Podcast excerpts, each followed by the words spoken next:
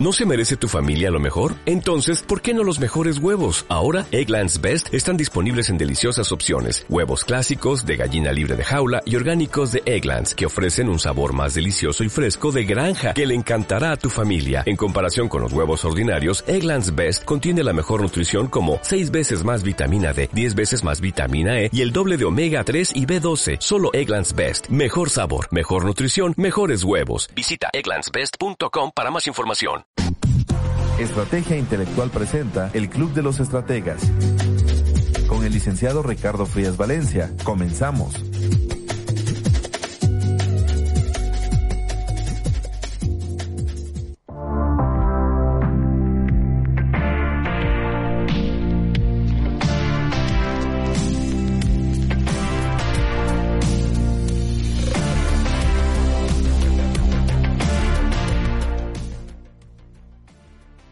Amigos, buenos días, ¿cómo están? Esto es Club de los Estrategas, el foro de divulgación de la práctica empresarial, cultura empresarial, liderazgo y éxito. Estamos con ustedes, eh, su maestro, el maestro Ricardo Díaz Valencia, su consultor, compañero y colega. Voy a estar hoy eh, hablando un tema interesante un tema que ya traía yo desde varios meses eh, queriendo comentar con ustedes, eh, pero lo reservé para el día de hoy por una pequeña razón. Hoy, como se los mencioné la semana pasada, es un programa especial, especial para mí, no personal, porque hoy, eh, bueno, el día de ayer cumplimos cinco años de transmisiones, no por responder con el día, pero eh, ya eh, tenemos cinco años de transmisiones, años al aire con Club de los Estrategas y preferí dejar este tema para el día de hoy, un tema que, creo yo que puede interesarnos mucho porque hemos pasado durante cinco años situaciones de mucha importancia en el ámbito empresarial, muchos eh, cambios, muchas eh, situaciones, pero sobre todo una evolución estratégica, como es así el tema del día de hoy, evolución estratégica, y mediante este programa quiero comentar con ustedes algo o parte de esta eh, evolución estratégica que hemos ido viviendo, que hemos ido percibiendo y a la cual eh, con la cual también nosotros hemos ido evolucionando. Es importante esta parte porque eh, la persona que llega a quedarse en el, estancada, por así decirlo, en el pasado, pues, lo único que va a lograr es no tener un avance adecuado en su ámbito empresarial y muchas veces también en el personal, pero no es lo que, lo que vamos a hablar platicar. Vamos a platicar de, la cultura empresarial, básicamente, porque eh, la atención de esta parte nos ayuda mucho a la parte personal. Eh, en algunos casos hemos hablado que atender nuestra eh, evolución personal, nuestro, nuestra preparación, nos lleva a mejorar en lo empresarial, eso es cierto, sin embargo, hoy vamos a hablarlo desde el punto de vista empresarial para poder llegar a un punto en el cual eh, el éxito se manifiesta en nuestra persona, en nuestra organización, empresa, negocio, eh, despacho, como ustedes lo vean. Entonces vamos a, iniciar hablando, eh, cuando hablamos de una evolución estratégica, vamos a, a pensar qué es una evolución ¿A qué se refiere eh, la palabra evolución? La palabra evolución significa cambio o información o transformación gradual de algo como un estado, una circunstancia, una situación, unas ideas. Esto de acuerdo con el diccionario de Power, que es de donde lo estoy tomando para eh, darles una, una referencia de lo que significa la evolución. De modo tal que entonces vemos que, y, me voy a, remontar eh, un poquito más al mm, periodo de cuando empezamos transmisiones a la fecha. Porque si me voy mucho más atrás, tendría que irme a fechas eh, demasiado remotas. Por ejemplo, hablar de personas como George Steiner, que a quien se le atribuye el, déjame darles el dato exactamente,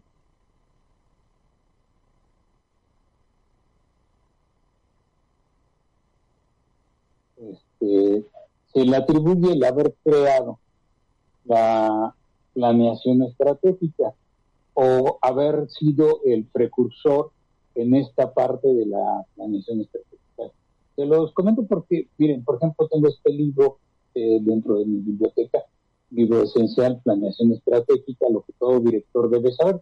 Este libro fue escrito hace muchísimos años, eh, eh, no solo podría decir en el, en el siglo pasado, pero tiene una relevancia actual. No encuentro aquí de cuándo fue la primera la primera edición, sin embargo, eh, si puedo decirle, por ejemplo, el libro es de edición de 1987 y es la octava impresión. Pero este trabajo de George Steiner que nos ha llevado a los empresarios y consultores a ver las cosas diferentes, cuando se hablaba mucho de planeación a largo plazo, la planeación con una visión a, muy largo plazo, llegó George Steiner a ciertos eh, prácticas que, se llamaban eh, estrategia a largo plazo, le puso el nombre de planeación estratégica y le dio forma a una nueva, a una nueva manera de ver la planeación en las organizaciones y entonces fue cuando empezó a, darnos esta, se llama, el libro es una guía paso a paso. Nos refiere una guía paso a paso. Y entonces nos comentó que era la, era la planeación estratégica y principalmente que no era porque eh, la gente confundía los términos y en este libro eh, él hizo la diferenciación por ejemplo, dice que se va a, exponer la definición de planeación estratégica y algunos modelos conceptuales y operativos del sistema de la planeación. Eh, dice que a Confucio se le adjudica haber dicho que si él fuera gobernante del mundo, lo primero que haría sería arreglar las definiciones de las palabras, ya que de ellas depende la acción. Entonces, por eso nos da una definición eh, de la planeación estratégica. Más adelante nos habla y es, es interesante eh, porque es muy filosófico sus conceptos, pero bastante claro, porque él, él era filósofo, eh, sin embargo, logró mm, incluir en la mentalidad empresarial esa filosofía suya y logró eh, mantener un buen eh, éxito con respecto a la planeación. Entonces, ahora veamos qué es lo que dice George Steiner respecto a la planeación. Dice que es el proceso de determinar los mayores objetivos de una organización y las políticas y las estrategias que gobernarán la adquisición, uso y disposición de los recursos para realizar esos objetivos. Un concepto que quizá todos digamos, pues eso lo sabemos todos. Sí lo sabemos todos, pero no lo usamos como debe ser. No sabemos cómo llegar a, a, ese, a esos puntos en los que se refiere Steiner cuando habla de tener, de determinar objetivos en una organización. ¿Cuáles son los objetivos? ¿Cómo son los objetivos? En las políticas de la organización, las estrategias que gobernarán la, la adquisición, uso y disposición de recursos. Eh, note, eh, él habló mucho de estrategias y se dedicó mucho al, uso de los recursos, pero no eran los recursos económicos, eh, era todo tipo de recursos, desde los recursos directivos, los recursos eh, humanos, los recursos materiales, eh, y todo esto era porque buscó esa planeación estratégica realmente llevar a los objetivos, no solo como se solía eh, manifestar en una misión, una visión, o decirle a la gente que la misión es la visión, pero nunca se llegaba a esa misión, nunca llegaba a esa visión, porque a final de cuentas, durante el camino se, se iban moviendo las, las los objetivos. Más adelante eh, nos encontramos gente como eh, Peter Drucker, mi, maestro de, directivo, que obviamente no lo conozco ni lo pero eh, estudié de él, pero Peter Drucker nos enseña y nos dio una forma de trabajar y sobre todo para saber utilizar los recursos humanos. Yo en la actualidad le llamo capital humano.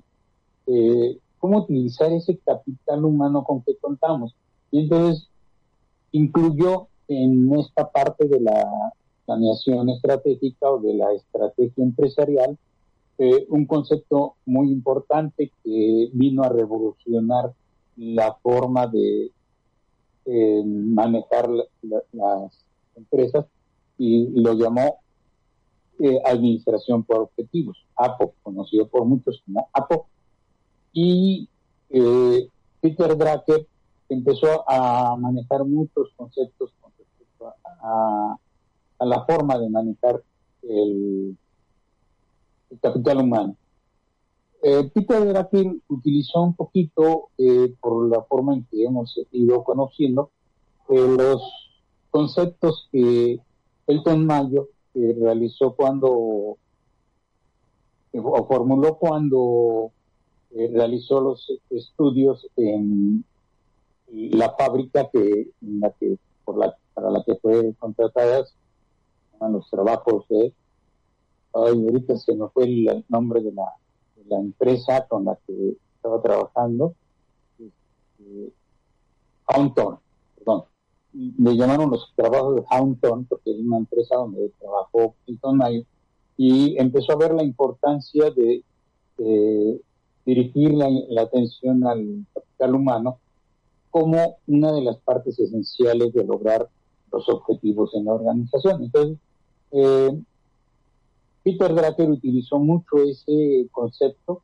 para formular su administración por objetivos y llevó a los directivos a unos nuevos planos con respecto a este a esta evolución.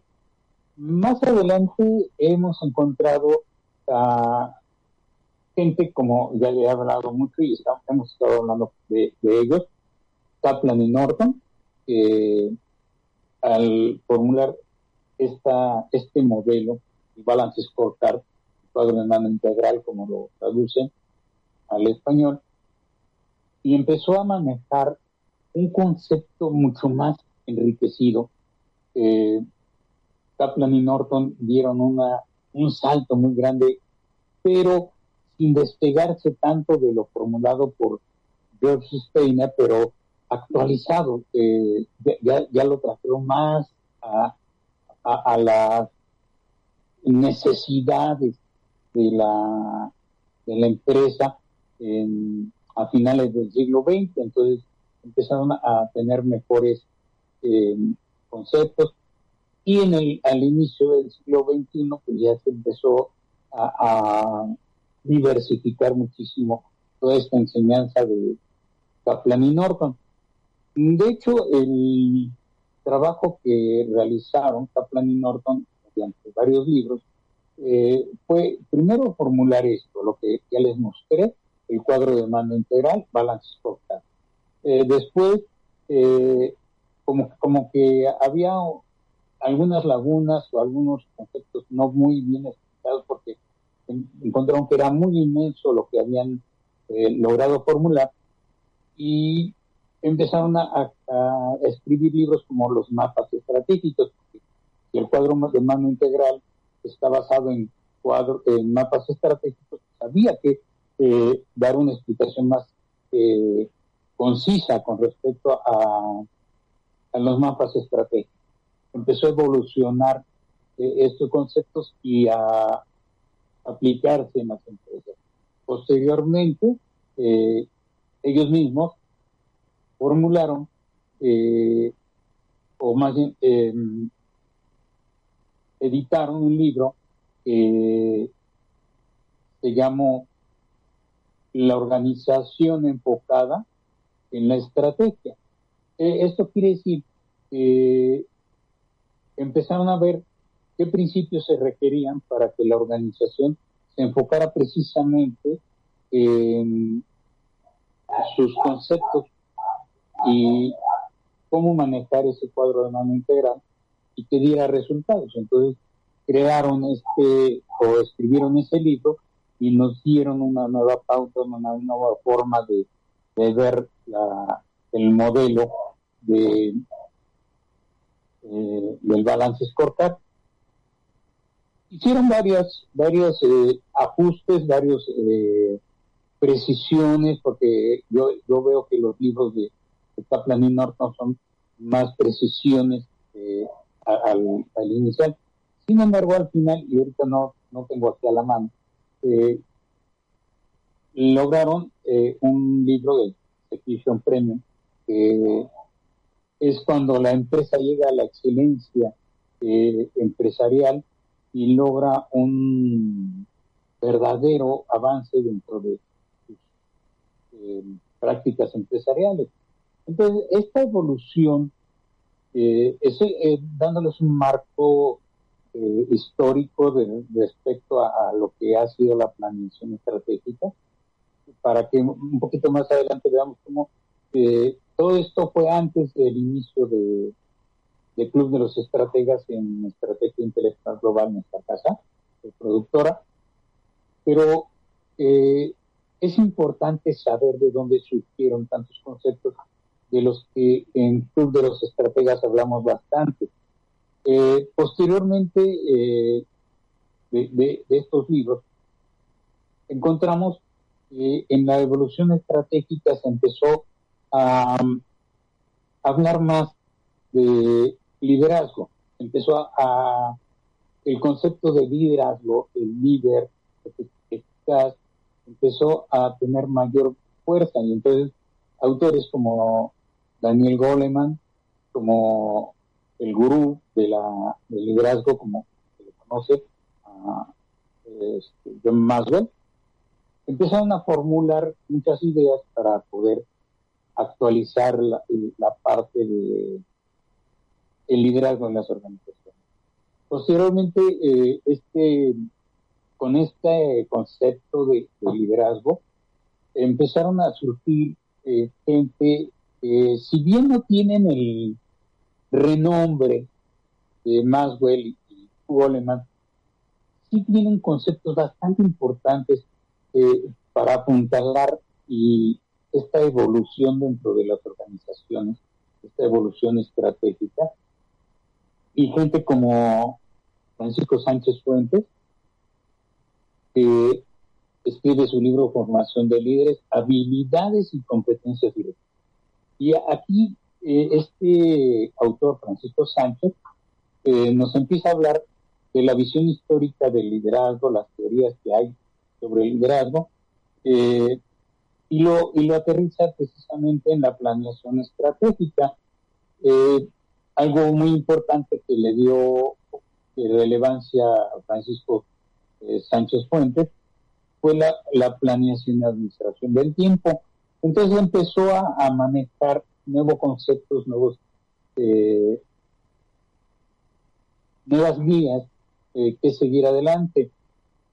Muchos eh, líderes en su materia, en su ámbito, empezaron a hablar también del liderazgo en las organizaciones. gente como Jorge Valdana, jugador español, el señor Ferguson, no fue su nombre, este, eh, entrenador de por muchos años equipo más popular de, Inglaterra, Gran Bretaña, eh, también eh, escribió un libro acerca de, lo que es el liderazgo, cómo lo aplicó él durante ese tiempo. hemos encontrado a gente que habla acerca del liderazgo en las empresas, gente como el director técnico de, Barcelona, que duró muchos años, Guardiola, que también empezó a dictar, aunque él, actualmente está en, activo, a dictar algunas conferencias con respecto al liderazgo, de cómo logró eh, tanto con el Barcelona. Y aunque en, la actualidad ya no se menciona tanto la la los logros de Pep Guardiola sabemos que sigue eh, teniendo éxito, sigue logrando lo que ha podido eh, o lo que había logrado anteriormente eh, poner en práctica actualmente. Bien, esta evolución que hemos visto antes de, vamos a hablar del antes de, de los estrategas y después de, los estrategas, eh, fue muy importante, fue eh,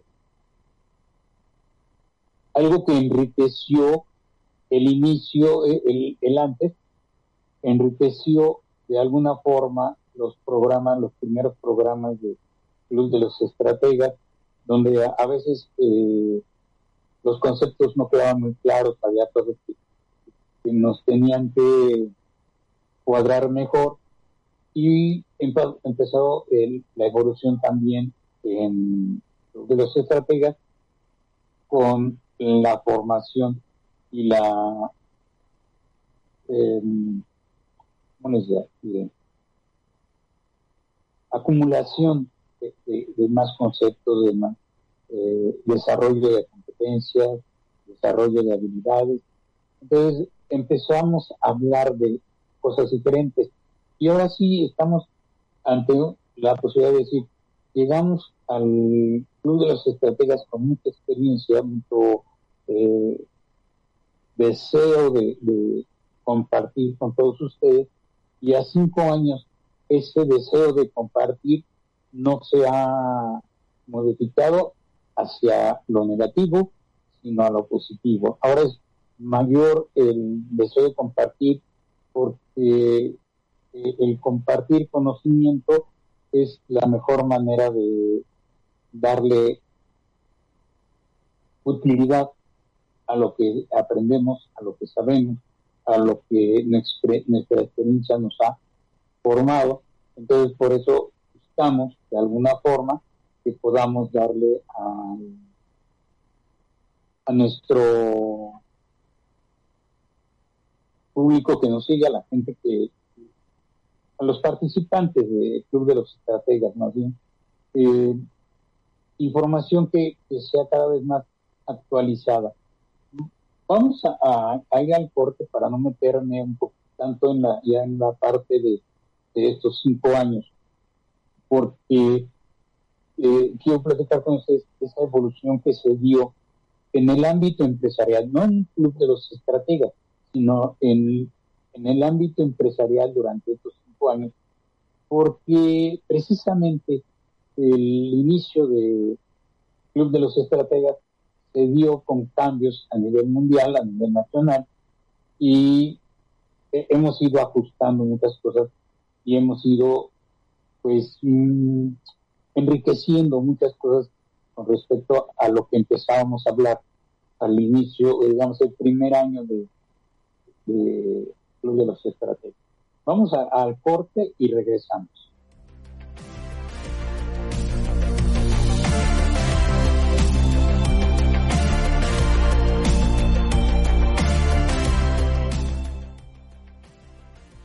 Bien amigos, ya estamos de regreso aquí en Club de los Estrategas, hablando de la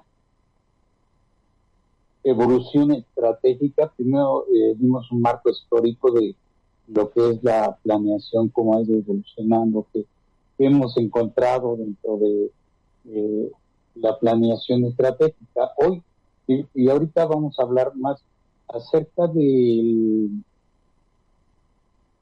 la evolución que en la cultura empresarial se ha dado ya en este siglo, pero vamos a abarcar más en estos cinco años de lo que eh, en el Club de los Estrategas hemos visto cómo ha evolucionado eh, esta parte de, la planeación estratégica. Primero que, nada, eh, mencionar, las primeros, los primeros años de Club de los Estrategas manejábamos mucho estos conceptos en la cultura empresarial con respecto a, a lo que eran los, maestros Kaplan y Norton, lo que era Joe Steiner, eh, Elton Mayo, eh, manejaban muchos conceptos con respecto a, Peter Drucker, que todavía sabemos, bueno, de todos ellos no, no, lo hemos dejado, simplemente lo que se ha buscado en la cultura empresarial eh, es cambiar la visión de, cómo hacer las cosas para poder lograr los objetivos, como lo, lo mencionó eh, Steiner en su, libro de planeación estratégica. Pero hemos encontrado algunos cambios, algunos avances importantes eh, durante estos años y encontramos en algunas partes de, que no son eh, propiamente ni administrativas ni de formación de liderazgo, pero que han ayudado muchísimo a, las empresas eh, que está probado eh, la forma en que funcionan. Y, hemos encontrado, por ejemplo, conceptos.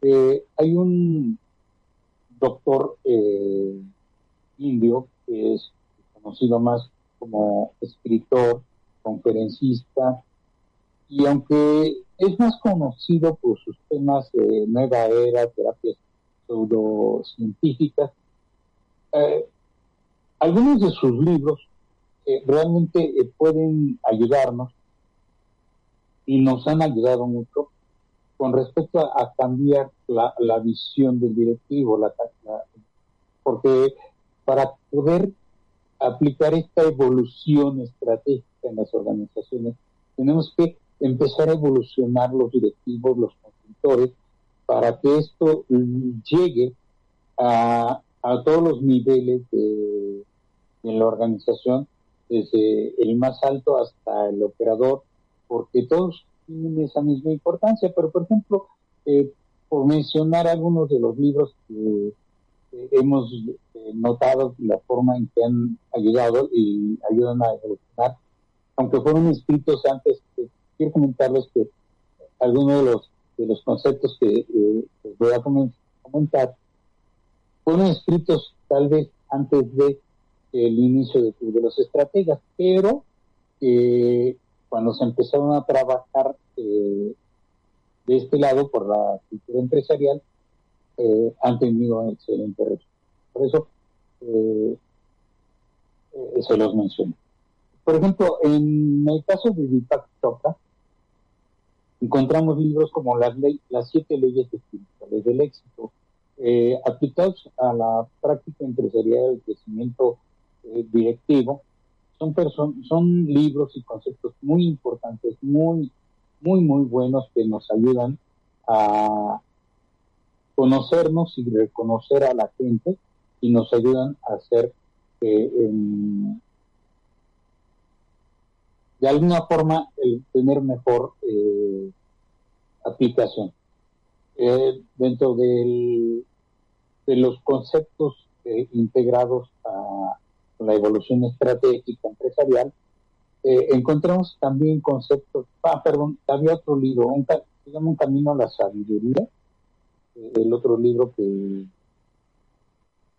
encontramos de Deepak Chopra, y en abundancia, son libros que sí ayudan eh, porque muchas veces todo lo que podemos eh, desarrollar está en nosotros no sabemos cómo hacerlo, cómo sacarlo. Como el, libro de formación de líderes nos dice acá cuáles son las habilidades nos da una guía de cómo hacerlo, pero eh, no, no hay una guía así como de saca eso que tienes en ti que puede ayudarte en dirección empresarial. Entonces, eh, por eso es que eh, empezamos a, buscar cosas diferentes e incorporarlas a, la cultura empresarial. Eh, dentro de estos conceptos encontramos la programación neurolingüística, aunque ya había ese concepto dentro de las organizaciones, se incorporó muchísimo en estos años para poder darle forma precisamente al, digamos, trato, la forma de tratar al capital humano, de ahí nació esa idea de cambiarle de recursos humanos a capital humano. Y eh, fue importante eh, la programación neurolingüística, eh, fue muy importante la inteligencia emocional de Daniel Goleman, de cómo conocernos para poder conocer a los demás y aplicar esa inteligencia en el manejo del, de los conceptos de,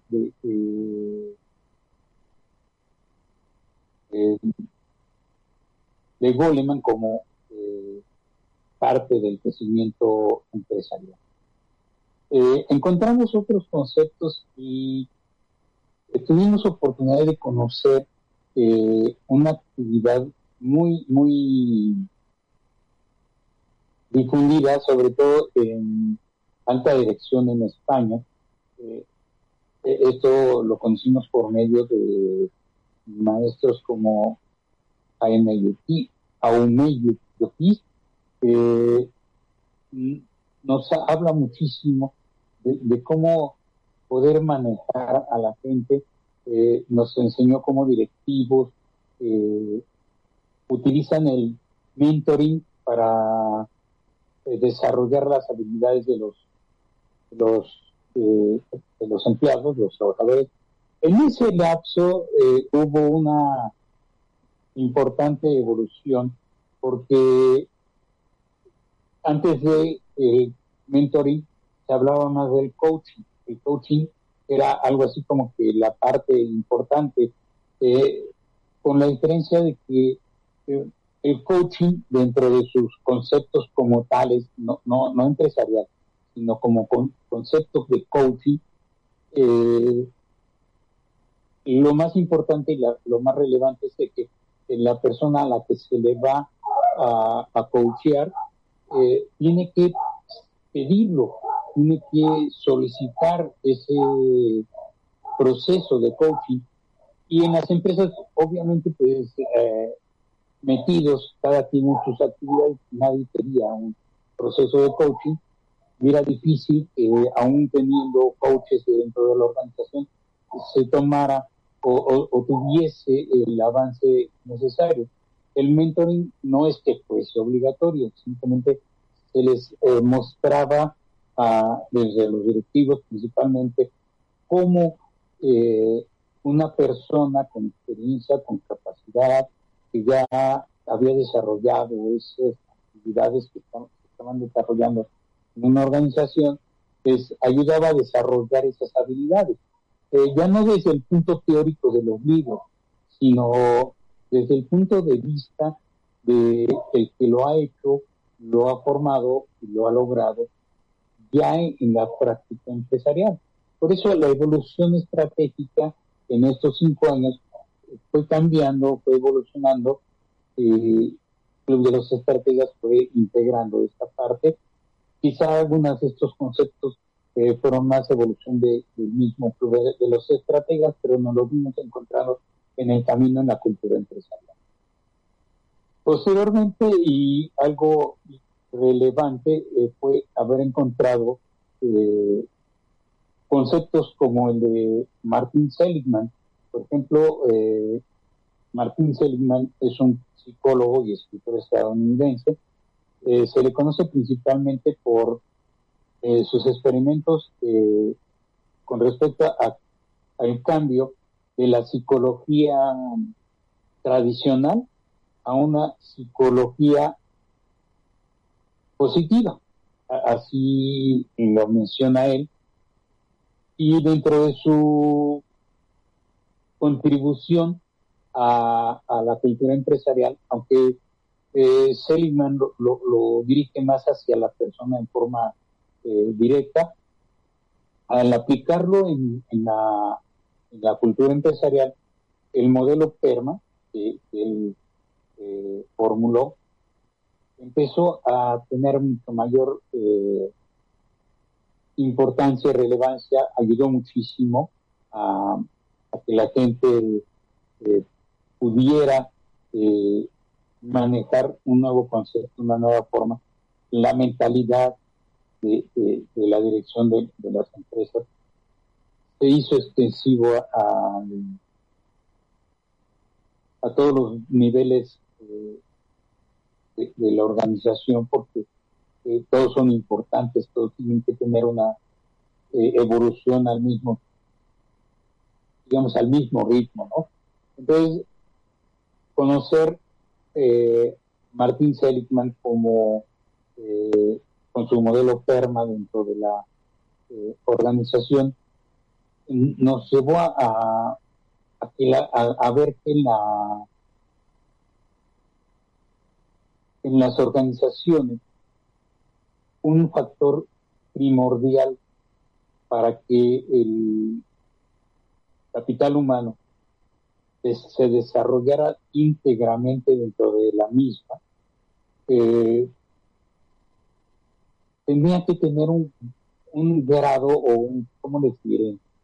Nivel, no me gusta mucho hablar de niveles, pero en este caso creo que es la forma más fácil o sencilla de de, mencionarlo, un, nivel de felicidad laboral dentro de la organización. Es decir, cuando eh, se incorporó el modelo PERMA de Martín Seligman en la, en la cultura empresarial, encontramos que la felicidad laboral es lo más importante para que la gente trabaje y se desarrolle. Y cuando se empezó a ver a la gente, no es lo mismo eh, cuando hablamos eh, algunos años atrás de la, de la felicidad laboral, eh, no es lo mismo que la gente se vea alegre trabajando en la empresa. Porque vemos muchas empresas en las que les permiten tener música y cada quien pone la música que gusta y por acá escuchamos banda, por acá escuchamos rock, por allá escuchamos cumbia, salsa, música instrumental, etcétera, en algunos casos eh, música relajante, etcétera, y, eso les da cierto grado de alegría para trabajar. Sin embargo, eh, notamos que, la alegría como un estallido de júbilo dentro de la organización no era el punto exacto para el desarrollo del, trabajador, porque podían estar escuchando música muy alegre que les gustara, que incluso eh, se llegó a, dentro de los de los estudios, análisis que se hicieron al respecto, veía, se veía a la gente bailando con la música mientras este, realizaban sus labores o cantando eh, a voz en cuello lo que estaban escuchando, ya haciéndole segunda al cantante eh, o a la intérprete original. Eh, pero eso no manifestaba felicidad, sino, digamos, alegría, en algunos casos manifestaciones de júbilo. Eh, la felicidad era, no era tan perenne como la, la alegría, porque debiera de ser un poquito más eh, duradera, digamos más eh, un concepto de mucho mayor eh, relevancia o duración. Permítanme.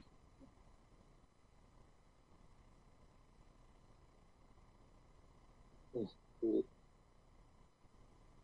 este, quise, quise ver un concepto porque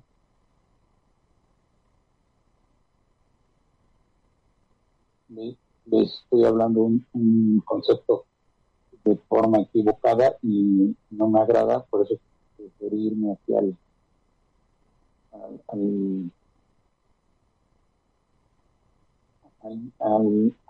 a, mis apuntes. No, no es cierto, la, alegría no es perenne, al contrario. La alegría llega a ser transitorio, algo que, que pasajero, que no dura. Y la palabra correcta perenne es aplicable a la felicidad.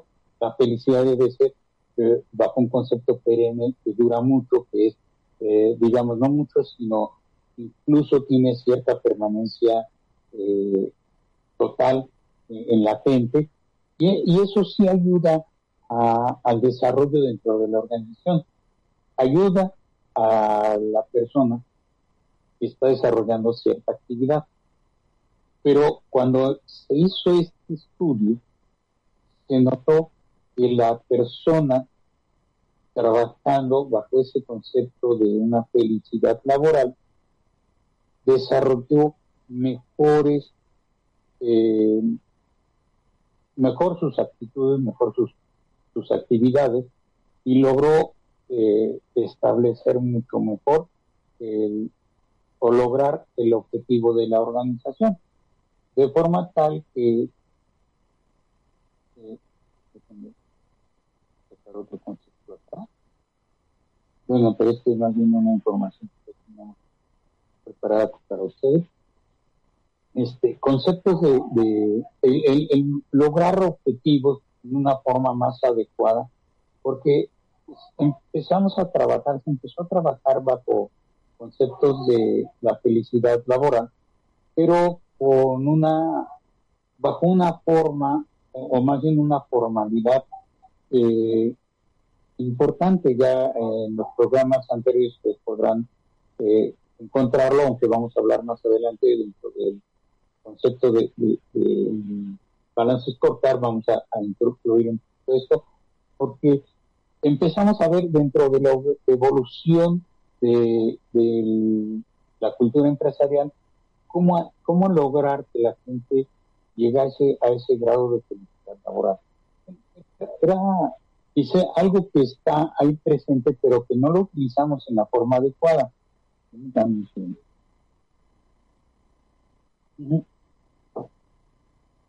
Teníamos que ver los retos del, capital humano que tiene tener, que tener diario, la capacidad que tiene y cómo desarrollarla, e incluso descubrirles a cada uno de ellos esa capacidad. El compromiso que tienen con la empresa, esto tomado mucho de lo que Martín Seligman eh, mencionó con respecto a, al modelo PERMA, la actitud que se adopta dentro de la organización y la satisfacción de haber logrado un objetivo conjunto con la organización. Esto todo nos llevaba a ciertos indicadores que, llamamos felicidad y autorrealización laboral. Y para ello creamos eh, planes de acción como es el mentoring, que ya les mencioné, el liderazgo, la integración, eh, empezamos a evolucionar con las organizaciones en los cursos de, integración del personal que va eh, ingresando como nuevo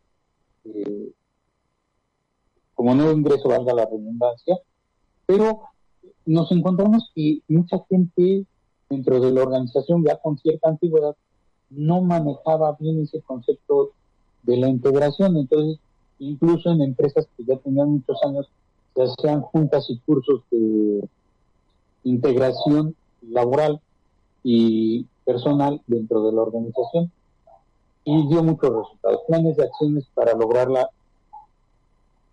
felicidad y autorrealización laboral. El desarrollo de las habilidades de lo que la gente tenía es buscar en la organización a las personas que estén en el lugar la persona adecuada en el lugar adecuado, eso también fue muy importante, y el bienestar de sentirse a gusto, sentirse bien que la gente llegara a trabajar y no estar esperando a ver en qué, en qué momento llega la, hora de salir. Bueno, estos conceptos eh, se empezaron a manejar muchísimo en esta evolución eh, estratégica y el, aunque este periodo de la pandemia detuvo un poquito, nos ayudó muchísimo a muchas consultores, a muchas empresas a darle más atención al capital humano. Entonces, ¿qué notamos? ¿Cuál es o cuál ha sido la mejor eh, forma de evolucionar estratégicamente dentro de la organización? Bueno, ha sido mediante aplicación de conceptos nuevos, innovadores, algunos eh, innovadores. ¿Por qué digo nuevos e innovadores? Porque los innovadores son algo que ya se, se utilizó y que le están dando nueva forma. Y los nuevos es algo que se va creando, nuevo, que se va logrando poco a poco, que la, la organización va adoptando dentro de, sus conceptos y su forma de, trabajo, su política, su filosofía. Eh, quizá cuando veíamos a las organizaciones eh, formular su planeación estratégica le daba mucha atención y es importante, si es eh, relevante que le den mucha atención a lo que es la visión, la misión y la visión. Sin embargo, como que eso de la filosofía, eso de las políticas de la organización, era eh, algo como que solo el directivo lo conocía y con que el directivo lo supiera, no importaba que los demás no lo captaran. Entonces eh, se empezó a evolucionar de esa manera para que políticas y filosofía de la organización se pudiera establecer en la mentalidad de las personas. Entonces, por eso, de, le reitero, todos estos conceptos evolutivos, eh, cinco años atrás a la fecha, y a pesar de la, del periodo de la pandemia, eh, logramos que en la cultura empresarial se siguiese avanzando, se siga dando. Hoy invitamos a empresarios directivos a que empiecen a evolucionar con estos conceptos, con estas ideas, que empiecen a mostrar la posibilidad de crecer bajo esta mm, evolución estratégica. Hace como dos, tres años, eh, cuando, estábamos en plena pandemia, hablamos de la, la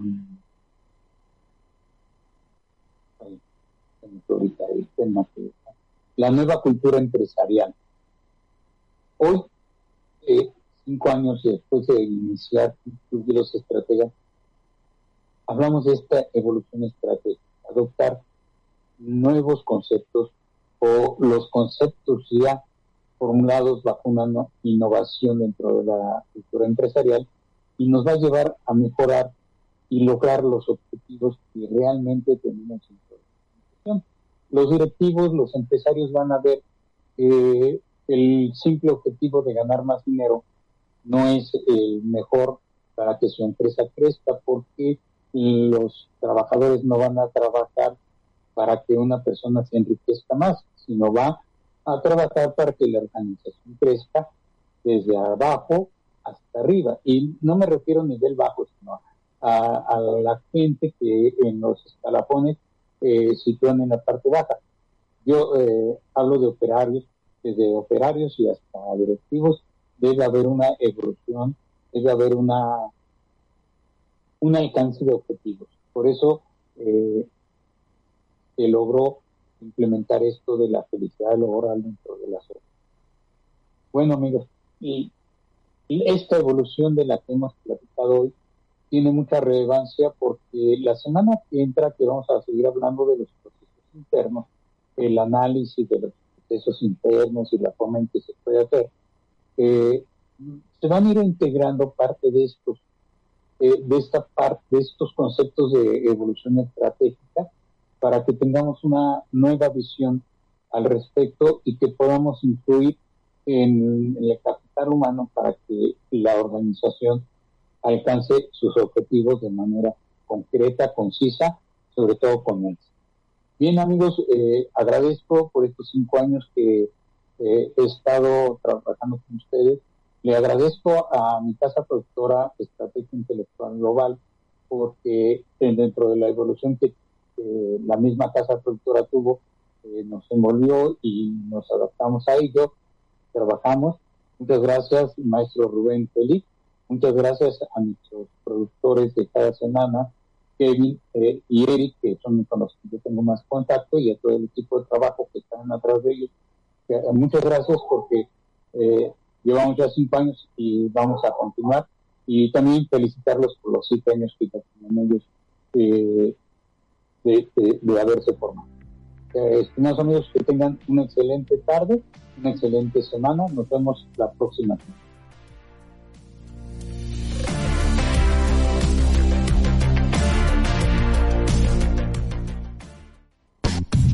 Gracias por escuchar la emisión del programa El Club de los Estrategas. Sigue escuchando Estrategia Intelectual Radio.